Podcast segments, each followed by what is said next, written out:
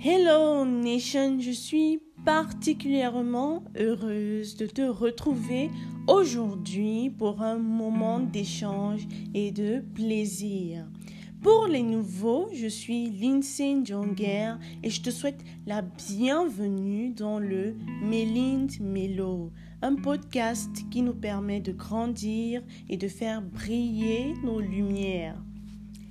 Avez-vous déjà entendu parler d'auto-sabotage? Eh bien, l'auto-sabotage, c'est l'art de se faire du mal à soi-même, de s'auto-détruire ou de se maltraiter.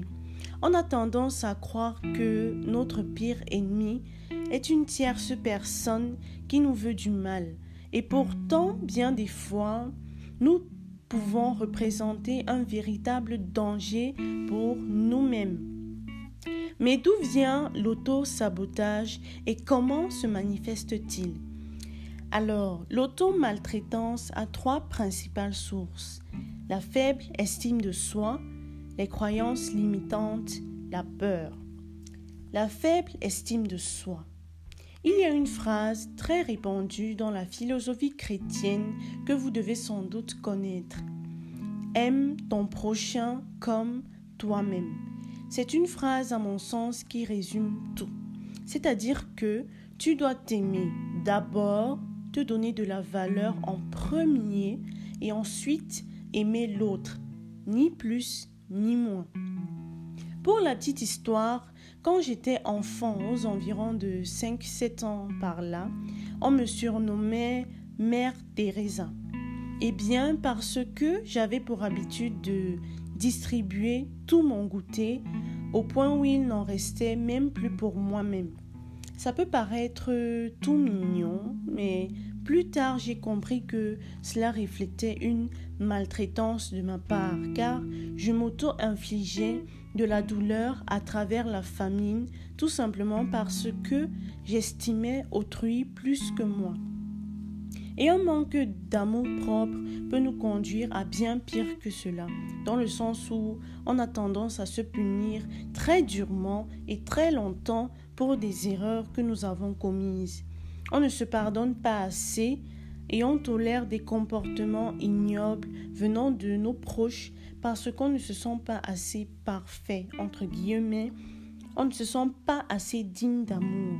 C'est le cas par exemple des femmes qui subissent des violences conjugales et qui s'autodétruisent en restant dans ces relations toxiques parce qu'elles ne trouvent qu'elles ne méritent pas un certain niveau d'amour. C'est la petite voix qui te dit le soir quand tu es tout seul Oh mince, t'as encore gaffé. De toute façon, t'es bon qu'à ça. Je ne sais pas quelle situation tu traverses actuellement, mais j'ai juste envie de te dire, give yourself an award. You deserve it. Oui, accorde-toi des récompenses. Sois reconnaissant envers toi-même pour toutes ces choses que tu réalises au quotidien, aussi petites soient-elles. Pour me détacher de cette auto-maltraitance, il m'a fallu entreprendre ma vie. Et là, je ne parle pas de business, mais de vraiment prendre part, prendre position d'acteur. Je me remerciais et je le fais même encore pour tout et pour rien. Chaque petit objectif que je réussissais me donnait du courage pour affronter encore plus grand. Essayer de nouvelles choses, rencontrer de nouvelles personnes, découvrir de nouveaux endroits. C'est vrai que le moment n'est pas très approprié, mais bon. Donc, c'est ce tas de petites choses qui m'ont permis de rehausser l'image que j'avais de moi. C'est-à-dire qu'au fil du temps, je me découvrais de nouvelles capacités, et même maintenant d'ailleurs, parce que je suis convaincue que l'être humain ne cesse de se découvrir. Numéro 2, les croyances limitantes. Afin de mieux comprendre la suite, je t'invite à écouter l'épisode précédent qui en fait l'objet. Vous savez, dans notre mental, tout est lié. Et l'esprit est comme un champ avec des arbres interconnectés. et il suffit d'une seule mauvaise graine pour que toute la plantation pourrisse. Et les pensées limitantes représentent donc ces mauvaises graines-là. Et notre esprit, c'est notre fondation, notre point d'appui. Donc, s'il est fragilisé par des doutes et des pensées bancales, on ne peut pas progresser. Maintenant, comment se manifeste l'auto-maltraitance dans ce cadre? Je vais prendre le cas de figure de Johan. Johan, c'est un homme qui se répète sans cesse qu'il est nul et bon à rien. Et comme il le croit, il a tendance dans sa vie à ne jamais rien tenter ou alors de viser bas, de viser très petit, avec beaucoup de timidité, sans réelle conviction. Et puisqu'il doute de lui, tout ce qu'il entreprend se solde en échec, ce qui amplifie davantage la pensée selon laquelle il est nul et bon à rien. Une fois la pensée limitante ancrée, il se crée un cercle vicieux, comme vous l'avez compris, et pour briser ce cycle-là, il va falloir éradiquer et remplacer cette croyance-là par une pensée positive. D'ailleurs, euh, on ne peut vouloir une chose et son contraire. Euh, je vous annonce aussi par là que je serai en direct demain, dimanche, sur la page Facebook Edgar Jospin Toko officiel à à 12h heure du Cameroun, 13h heure de France, et ensemble on va briser les sorts de nos croyances limitantes. Euh, nous parlions donc des causes de l'auto-maltraitance et nous avons vu en premier la faible estime de soi. En deuxième lieu, nous avons vu les croyances limitantes. En troisième et dernier point, la peur. Oui, encore la peur que ce soit la peur d'échouer, de ne pas être à la hauteur, la peur du changement. Peu importe le type de peur, cette émotion négative engendre beaucoup de comportements autodestructeurs. La procrastination, par exemple, peut masquer une peur interne. On ne se sent pas assez capable d'effectuer telle ou telle tâche que l'on trouve énorme pour nous donc on la renvoie à demain et encore à demain, ainsi de suite, jusqu'à ne jamais la faire.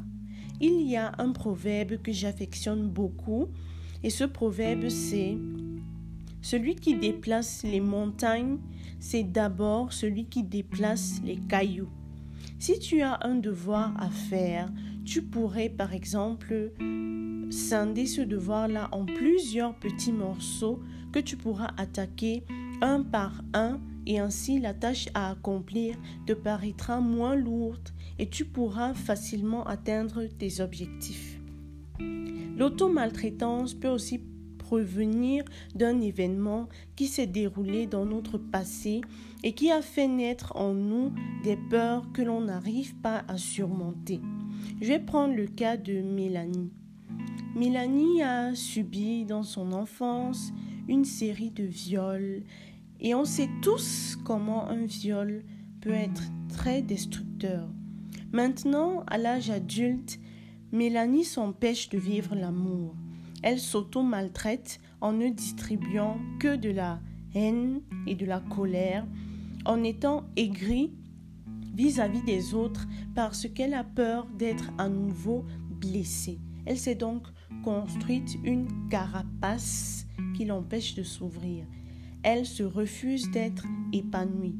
Et pour pouvoir guérir, il va falloir revenir sur ces événements traumatisants et les affronter. Je sais que c'est difficile, mais fuir ne serait pas la solution. Prendre conscience de ce qu'on possède vraiment un problème et qu'on doit se soigner.